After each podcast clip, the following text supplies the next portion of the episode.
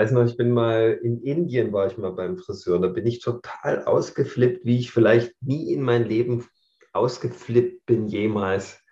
Ich habe dem, dem Friseur gesagt, es war so ein ganz normaler Barbier, so ein ganz alter, drahtiger Mann in so einer, ja, das sah im Grunde aus wie zu Kolonialzeiten. Auch die Geräte, so, so schwere Geräte hatte der, so ja, so verchromte Sachen. Es sah alles irgendwie total antik aus und der war ganz froh, dass er so einen Europäer behandeln durfte. Ich sitze da auf diesen Hubstuhlen, dann wurde ich erstmal nach oben gehupt, so dass ich auf seine Größe, ne, ich wurde runtergehupt, irgendwie war das ganz komisch. Und, äh, und dann habe ich dem erstmal, der wollte gleich losmachen obwohl ich, obwohl ich noch gar nicht gesagt habe, wie er mich schneiden soll. Und äh, da habe ich ihm erstmal Stopp gesagt. Ich erzähle erstmal ganz in Ruhe, wie ich das gern hätte. Und der so, yes, yes, so. Und da habe ich gesagt, okay, dann lass ich mal losmachen. Und dann ging der gleich so von an meine Haare so ran. Und da habe ich erstmal Stopp gesagt. Stopp. Davon war gar keine Rede. Ja. Und da habe ich ja alles nochmal ganz in Ruhe erklärt. Und dann äh, ging der wieder so ganz forsch zu meinen Haaren und nahm sich da so ein Büschel und drohte so, so ein ganz großes Büschel abzuschneiden. Und da habe ich nochmal Stopp gesagt, ich erkläre es Ihnen gern nochmal ganz in Ruhe. Das ist einfach von mir ganz anders gewünscht. Ich brauche im Grunde nur ganz wenig, ja, so einen halben Zentimeter maximal. Und bitte auf keinen Fall irgendwie um die Ohren herum schneiden die mit der Länge bin ich total zufrieden. Und was machte der? Der ging direkt zum Ohr und schnitt dort ein großes Büschel Haare ab. Da bin ich total ausgerastet und habe den angeschrien. So habe ich mich selber noch nie erlebt. Und um, um, uns war gleich so eine riesen Traube Menschen und alle kamen herbeigerannt, wie ich da auf den einschrie. Und äh, ja, mein, meine Frau, die, kam da von hinten damals und äh, hat da versucht zu klären und zu vermitteln. Und irgendwie hat er da irgendwie, der hat wahrscheinlich nur einen Haarschnitt drauf und den macht er einfach so aus, fertig. Die Indien, die haben ja auch alle im Grunde dieselbe Frisur, ja.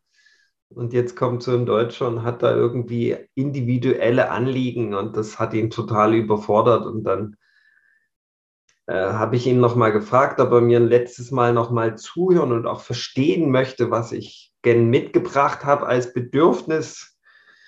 Und da hat er es dann irgendwie gemacht. Er hat sich dann auch tausendmal bei mir bedankt und tausend Kniefälle und alles. Ich habe ihn dann auch noch ein bisschen mehr bezahlt, als er haben wollte. Aber das war ganz, das war ein ganz großer Eingriff. Seitdem lasse ich mir einfach die Haare lang wachsen. ja.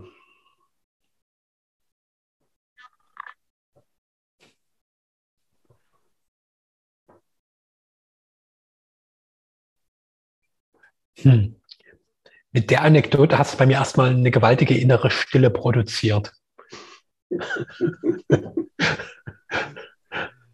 mich jetzt auch gefragt, ob wir das als äh, kleine Opening-Geschichte mitnehmen oder ob wir nochmal neu beginnen. Ich fand ja super, weil da dein erzählerisches Talent mal wieder voll hervorkam und auch so, so deine Begeisterung an so Episoden des Lebens so deutlich spürbar war. hm.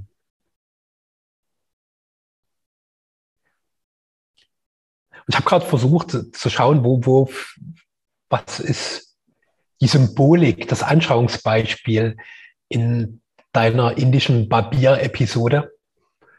Und äh, das ist wahrscheinlich so dieses Unverständnis der Menschen untereinander.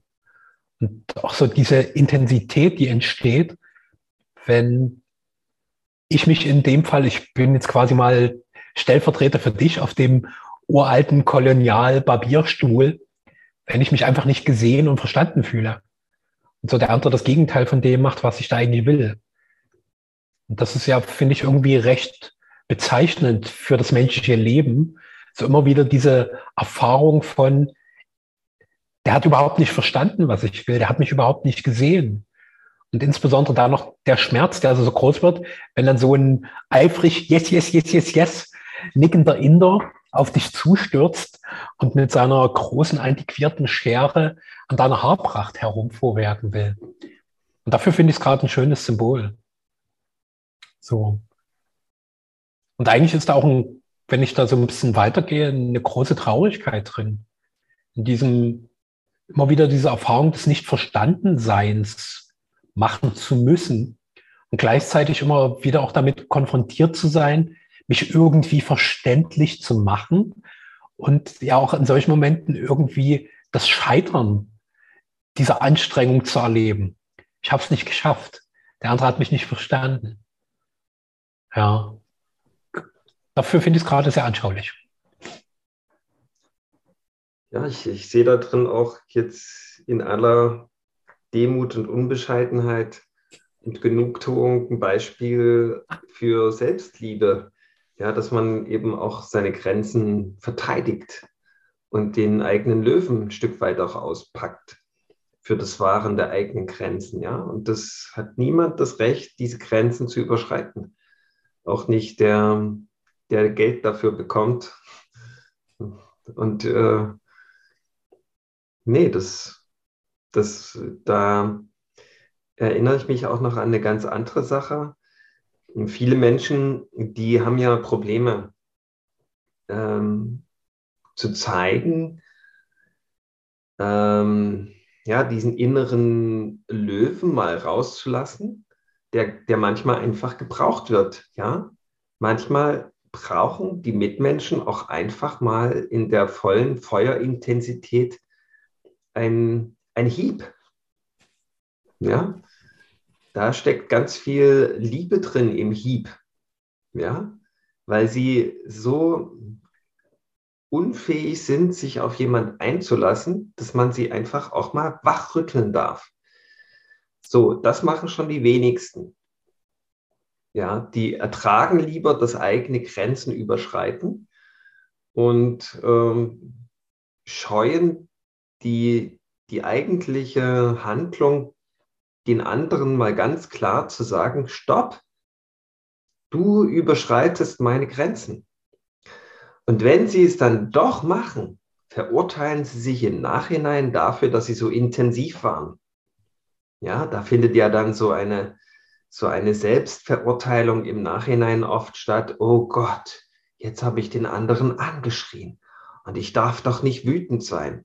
Und ich darf doch ich hätte das doch vielleicht einfach mal aushalten und wegatmen können. So schlimm war es doch gar nicht. Doch, das ist schlimm, wenn jemand meine Grenzen überschreitet.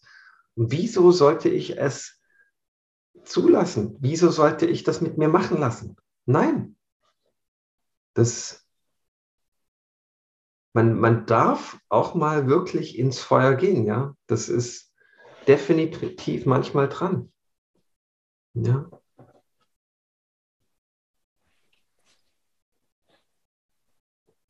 Hm. Also gerade auch bei Freunden.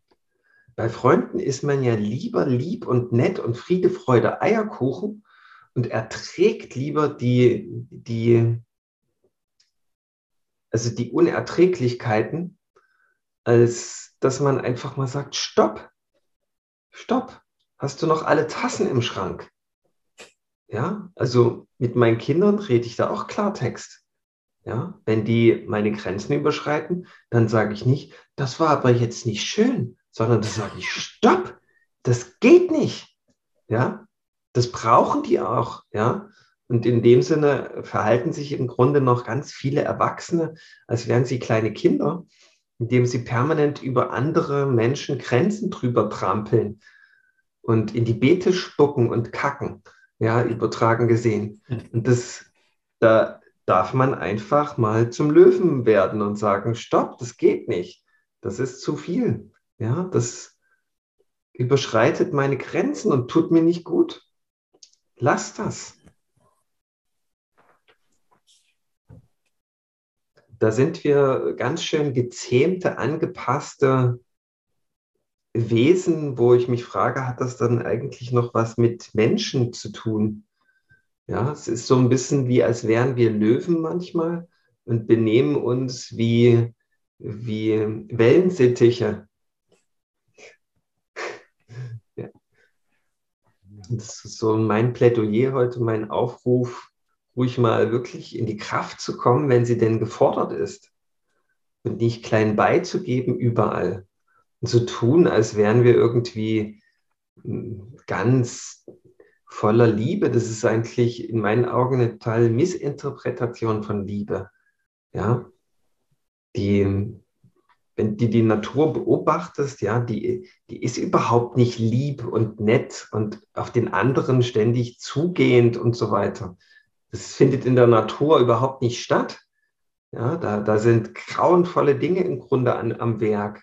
Ja, wo ich nicht sage, das müssen wir genauso leben, aber, aber in der Natur können wir quasi nicht ablesen, was wir Menschen so spielen mitunter.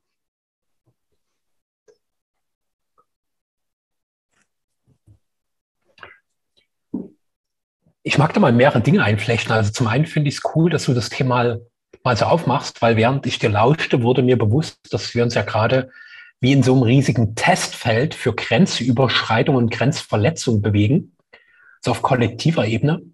Also ich mag dann nochmal das schon etwas angeranzte Thema der Pandemie hervorkramen. Das war ja eine andauernde Grenzverletzung, wo ja eigentlich sogar die letzte Grenze des Menschseins komplett in Frage gestellt wurde und sogar Menschen dafür noch verurteilt wurden, wenn sie diese Grenze aufrechterhalten haben, nämlich die Grenze meines eigenen körperlichen Wesens. Zu sagen, hier geht ihr zu weit. Das ist das Einzige, was mir als Mensch wirklich gehört, in Anführungszeichen, ist dieser Körper. Solange ich lebe, ist das mein Besitztum, ist das mein quasi Tempel, wie das alte Weisheiten sagen. Und da von einer blinden, kurzsichtigen, auf ganz vielen Ebenen aus meiner Sicht fehlgeleiteten Obrigkeit dazu gezwungen werden, dass dieses Einzige, was wirklich meins ist, quasi indoktriniert wird mit irgendwelchen Sachen, die ich total ablehne, das fand ich schon sehr krass. Und das quasi wie so ein Einladen, so wirklich Klarheit zu bekommen, wo bleibe ich mit meinem Bedürfnis stehen? Und das ist ja wie eine Grenze, weil da definiere ich einen Raum. Das ist der Raum dessen, das will ich, das bin ich. Und dafür stehe ich. Und diesen Raum bin ich auch bereit, mit der mir adäquaten Energie zu vertreten. Und das ist ein Punkt, wo ich gerne eine ganz oder eine ziemlich aktuelle Erfahrung einbringen will, die für mich sehr anschaulich war, weil bei mir, ähnlich wie bei dir auch immer so diese Idee war, dass Grenzsetzung auch immer so eine feurige Energie braucht. Also du hast jetzt die des Löwen angesprochen, die dir auch voll entspricht. Du bist ja im Sternzeichen Löwen geboren. So, ähm, meine Energie ist da eher die des Widders, quasi so das erste ursprüngliche Feuer. Und ich hatte im Rahmen einer energetischen Aufstellung, so war ich in einem energetischen Feld mit einer Frau und die wollte, dass ich da rausgehe. So, die hat gesagt, verlass mein Feld. Und die hat das halt auch mit dieser so feurigen Energie versucht. Und das hat bei mir so gar nichts, gar nichts bewegt. Und äh, Franka, meine Partnerin, die hat halt diese Felder gebaut und die hat halt mal fix bei ihr geguckt und geschaut, was denn die adäquate Energie bei ihr wäre und hat dir dann den Tipp gegeben, hey, du hast überhaupt keine quasi Energie, die so dieses feurige, aggressive in sich trägt, die ist bei dir nicht angelegt, die gibt es in deinem System nicht. Aber du hast ganz viel Liebe. Und da war bei ihr erstmal kurz Verwirrung und plötzlich ging sie auf mich zu, legte mir eine Hand auf die Schulter und sagt, bitte geh. Und in dem Moment ging ein unglaublicher energetischer Schauer durch meinen gesamten Körper. Also wirklich wie, also ein ganz liebevoller Blitz, der mich getroffen hat. Und es war total klar, ich muss jetzt gehen. Und vorher habe ich die total ignoriert. Das hat mich überhaupt gar nicht berührt. Und was ich mit diesem Beispiel vermitteln will, ist, dass es darum geht, was ist mein adäquater Ausdruck von Klarheit. Und ihr, ihre große Kraft ist, weil in ihr ganz viel Liebe ist, die sie aber fehlgeleitet immer durch so eine Pseudo-Aggressivität versucht zu leben, die aber, das klingt jetzt ein bisschen hart, aber die echt lächerlich ist weil die Null ankommt. Und wenn die aber aus dieser liebevollen Kraft ihre Grenze vertritt, hat das eine unglaubliche Power. Und das ist ganz, ganz liebevoll. Und das ist ja für uns noch wir sind ja da auch total eindimensional. Wir meinen immer, Grenze verteidigen ist wie so ein militärischer Akt. Da müssen sofort die Waffen hochgefahren werden, mit den Säbeln gerasselt werden und diverse Drohgebärden gezeigt werden, damit dem anderen klar ist, wenn du hier rüber gehst, ist es so wie früher an der Mauer in der ehemaligen DDR. Da gibt es einen Todesstreifen, da gibt es Selbstschussanlagen und da gibt es noch alle möglichen anderen Kram. Und das fand ich sehr, sehr, sehr wertvoll. Dort einfach zu sehen, was ist denn mein adäquater Ausdruck und was da auch ein ganz wesentliches Thema ist, wo für mich eigentlich schon die Aufgabe beginnt, mir überhaupt erstmal eine gewisse Klarheit über meine inneren Räume zu haben. Und die meisten Menschen, dem fehlt das total schwer, weil die Selbstwahrnehmung so begrenzt ist. Also dieses mich selbst zu spüren und zu spüren, wo tritt mir jemand zu nahe? Wo wird was verletzt, was mir persönlich wichtig ist? Also ich glaube, als Kinder haben wir das noch ganz klar, dass wir genau wissen, wie unser Raum ist. Und irgendwann ist so diese große gesellschaftliche Konditionierungsmaschinerie über alles drüber gewalzt. Und dann ist da nur noch wie so ein großer Einheitsbrei, wo ich eigentlich kein Empfinden mehr dafür habe. Was ist jetzt wirklich so mein momentaner Raum, wo für mich Stimmigkeit ist und wo ich sofort spüre, was da reingehört und was eben draußen bleiben muss. Ja, das ist im Grunde auch so das wichtigste Wort, was man Kind am Anfang beibringen sollte. Das Wort Nein.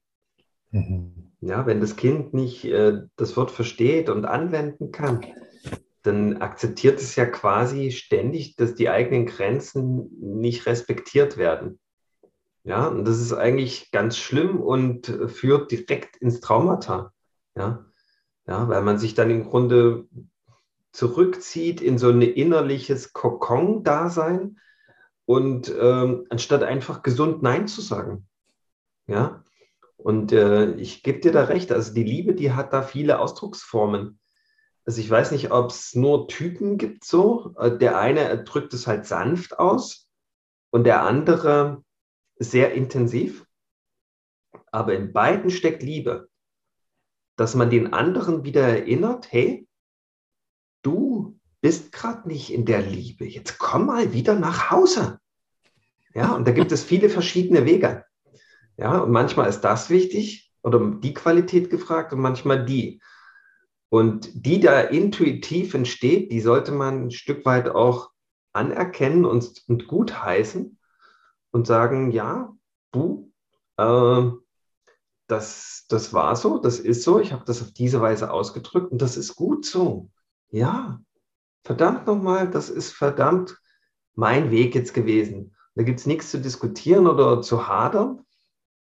Wenn aber das nicht ankommt, ja, wenn ich das auf eine ganz sanfte Weise sage oder auf eine ganz intensive Weise und der, das Gegenüber, das versteht der gar nicht, ja, dann darf ich mich fragen, ist das denn überhaupt die Liebe, die da spricht? Oder ist es irgendwie ein Konzept, wo ich dachte, das hilft mir? Ja, und da kann ich mal gucken, hey, was ist denn da eigentlich mein Weg? Ja, und, oder habe ich mir da irgendwie was ausgedacht, was helfen könnte. Und das ist aber nur so eine Kopfgeburt gewesen. Ja. Und du hattest eingestiegen mit, mit was ganz, ja, da möchte ich gerne nochmal ganz am Anfang hüpfen von dem, was du gesagt hast, mit Pandemie und Gedöns. Ich habe letzte Woche ein Interview veröffentlicht, da ging es darum, wie man auch mit Impfschäden umgehen kann. Ja? Und daraufhin haben sich ganz, ganz viele Menschen bei mir gemeldet und geklagt mit Impfschäden und im Grunde war, wurde da immer aufgezählt, was alles die Impfschäden sind. Und der letzte Satz war immer, ich habe jetzt drei Impfungen bekommen und ich mache jetzt nie wieder eine Impfung. Und da war für mich immer so klar, hm, ja, ich sehe da jetzt eine Frustration, eine Enttäuschung auch, auch so ein bisschen die Einsicht, dass das nicht der richtige Weg ist. Was passiert aber, wenn diese Menschen wieder in diese selbe Bedrängnis kommen? Wie reagieren sie dann? kommt dann nicht wieder der Punkt, wo sie sagen, naja gut, ich weiß zwar, dass es scheiße ist, aber ich lasse das wieder mit mir machen. Ja, das ist eigentlich so das absolute Gegenteil von Selbstliebe. Und die Versehrtheit und die Heiligung des eigenen Körpers äh, zu ignorieren. Ja, das ist, das ist so ein ganz wichtiger, zentraler Punkt für mich, für, für überhaupt, wenn ich mich mit Aufstieg und Spiritualität beschäftige, dass ich den eigenen, wie du sagst, den Tempel heilige. Ja, das ist mein Raumanzug, den lasse ich doch nicht verletzen. Ja, das ist doch meine Aufgabe, mich darum zu kümmern, weil da wohne ich ja drin, dann lasse ich den doch nicht kaputt machen. Ja, das, das geht einfach nicht. Ja, das ist ganz klar. Ja.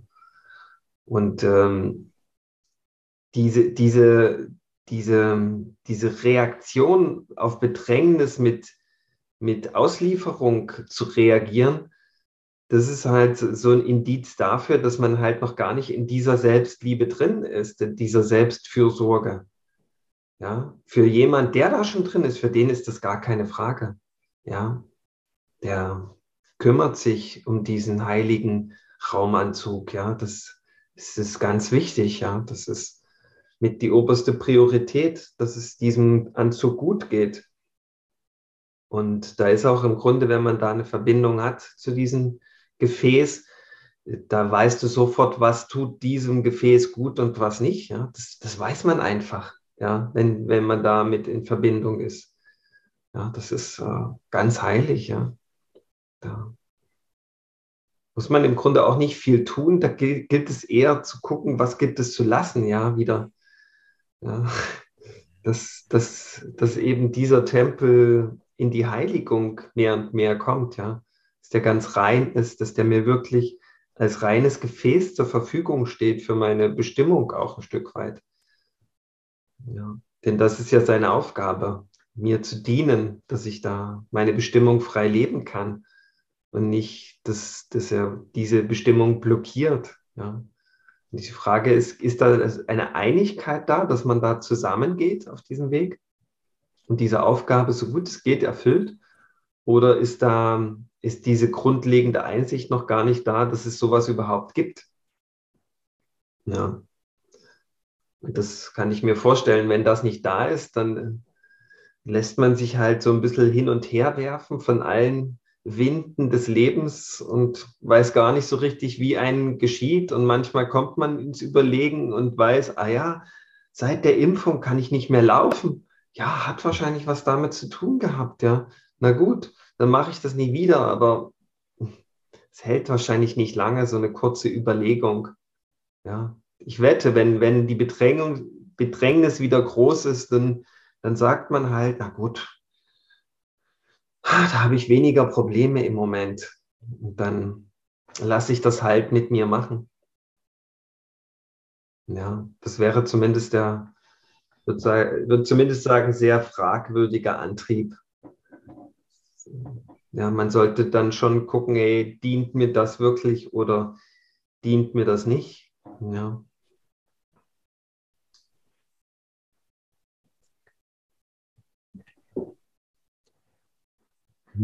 Weil du das gerade skizzierst, zeigt sich da für mich mal wieder, was für ein geniales kollektives Lernfeld wir da gerade wieder eröffnet bekommen.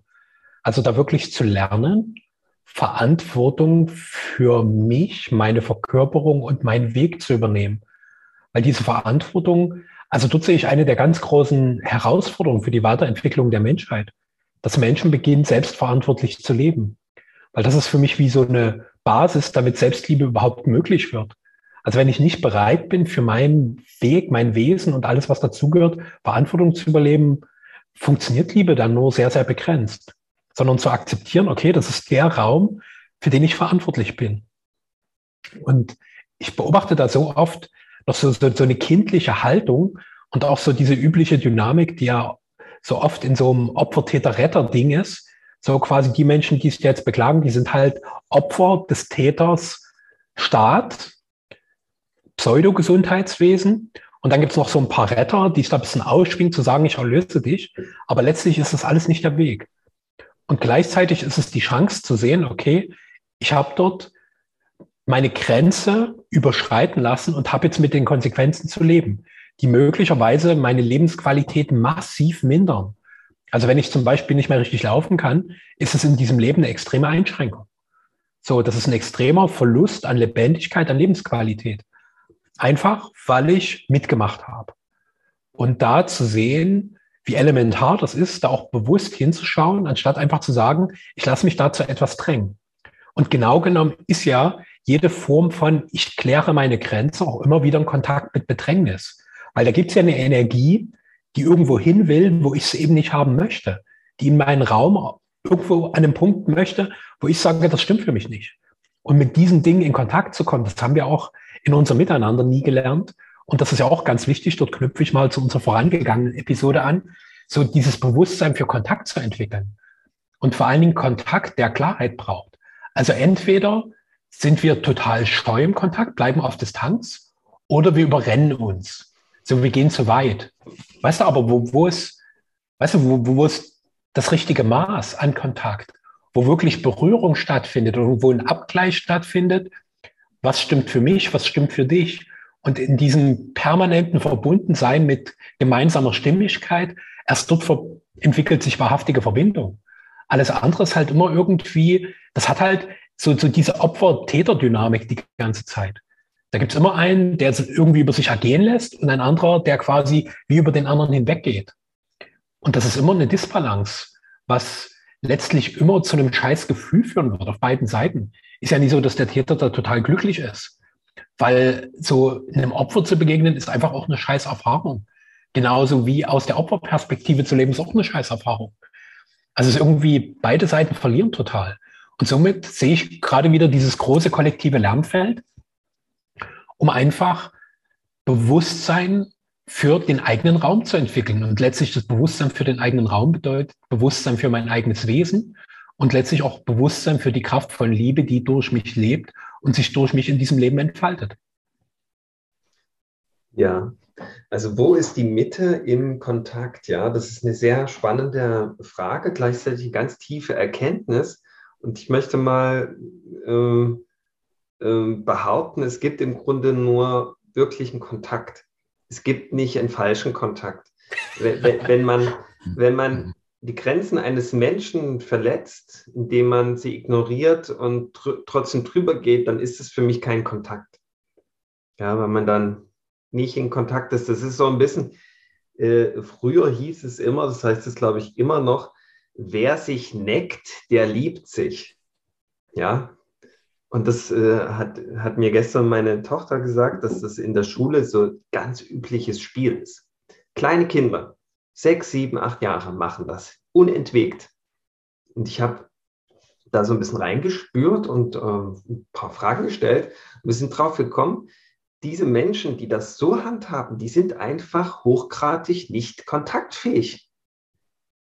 Die müssen quasi andere Menschen verletzen, um irgendwie, das ist so ein hilfloser Versuch, um in Berührung, in, in Kontakt zu kommen. Aber es ist noch kein Kontakt.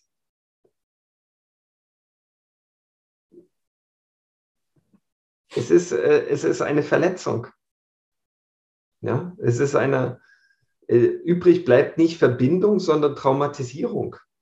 Ja? Und äh, solange das Traumatisierung stattfindet, ist es, kann man noch nicht von Kontakt sprechen. Es ist nur der Versuch eines Kontaktes, der hilflose Versuch. Ja, wahrscheinlich auch ein Stück weit, äh, um aus dem eigenen Traumata rauszukommen.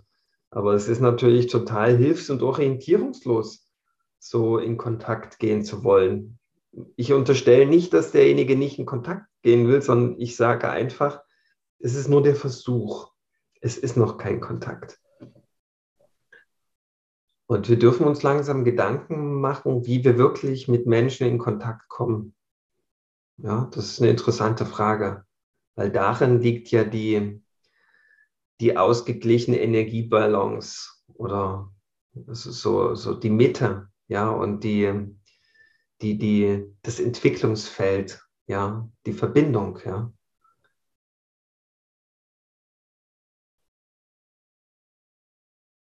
Hm. Also diese Neckereien habe ich oft auch als Weg erlebt, um überhaupt den anderen irgendwie in seiner Lebendigkeit packen zu können. Weil Menschen manchmal so abgeschottet wirken, dass es wie diese Übergriffigkeit braucht, um überhaupt ein Signal von Vitalität empfangen zu können.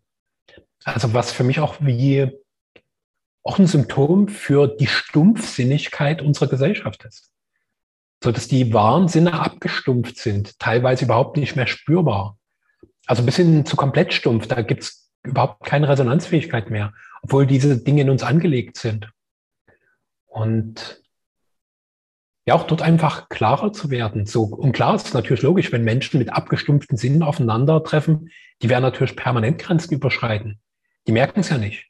Und wenn Menschen nicht gelernt haben, Grenzen irgendwie zum Ausdruck zu bringen, also da hast du sofort ein wundervolles Leidensdilemma, wo immer Grenzübertritt zu Grenzübertritt führt und damit immer größeren Schmerz erzeugt. Und die Gegenbewegung ist halt schon für mich wieder dieses überhaupt erstmal wahrnehmen, was passiert dort, mir Bewusstsein darüber verschaffen. Und mit dem Bewusstwerdungsprozess natürlich auch die Stumpfheit meiner Sinne mehr und mehr zu einer wieder Scharfsinnigkeit zu bringen. Also scharf in dem, dass sie einfach empfindsam sind, dass meine Sinne dazu da sind, die Welt bewusster wahrzunehmen und vor allen Dingen die Sinne, die jetzt nicht unbedingt die sind, die unmittelbar im Kopf angesiedelt sind. Also so sehen, sprechen, schmecken, riechen, hören, ist ja alles am Kopf. Und ist ja nicht umsonst so, dass sehr fortgeschrittene spirituelle Praktiken auch manchmal von der Versiegelung der fünf Sinne sprechen, um halt diese verfälschten Sinneseindrücke, die wir natürlich durch unsere normalen Sinne aufnehmen, nicht noch mehr mit dem Verstand in Kontakt zu bringen und das damit zu befeuern, sondern dass sich mehr der Raum für das scheinbar Übersinnliche öffnet. Also beispielsweise unsere Intuition, unsere innere Führung, also diese Instanzen, die ja eh in uns drin sind und die uns in eine ganz andere Form von Wahrnehmungsfähigkeit und letztlich auch Bewusstheit bringen und damit auch in die Mitte der Verbundenheit. Hm. Ja, da kommt die Erkenntnis in mir hoch, dass die Menschheit an sich noch gar nicht zur Welt gekommen ist.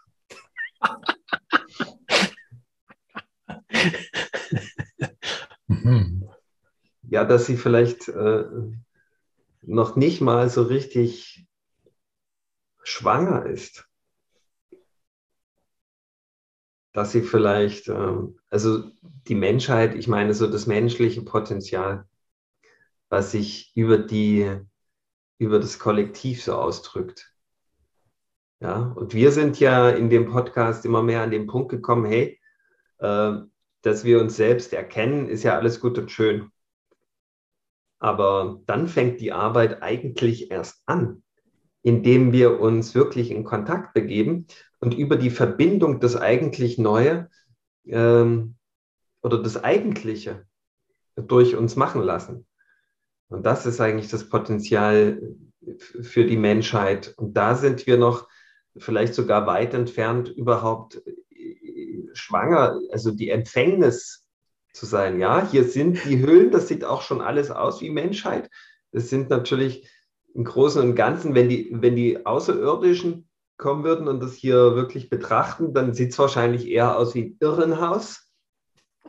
Und es ist wahrscheinlich so an der Zeit, mal wieder so richtig Sex zu machen, dass wir schwanger werden können mit unserem Potenzial, sodass es zur Welt kommen kann auch. Und das ist gerade so mein Schlussplädoyer für heute. Boah. Da hast du ja nochmal ein ganz schönes Ding rausgehauen, lieber Michael. So, die Zeugung des menschlichen Potenzials. Wow, wow, wow. Hm. Und irgendwie ein ziemlich faszinierender Aspekt. So, ja. Und gleichzeitig ist es total schön, dass wir dort zumindest auf dieser Ebene der Entwicklung eine gewisse Gestaltungshoheit haben. Weil auf dieser menschlichen Ebene, weißt du, du hast ja nichts in dem Sinne dafür gemacht, dass deine Mutter und dein Vater dich gezeugt und zur Welt gebracht haben. Darauf hast du ja in dem Sinne keinen Einfluss. Aber jetzt hier das menschliche Potenzial zu zeugen, zu empfangen und zu gebären, hm, das ist was, was du komplett aus dir heraus machen kannst noch einen sanften Klang dazu. Schön. Da kommt gleich das Signal von ganz oben. Super. Die himmlische das, Harfe. Das, das war der Punkt für heute. Ja. Dann danke oh. fürs Lauschen und ja, Mal sehen, wie die Reise weitergeht. Mhm. Mhm. Aho. Aho.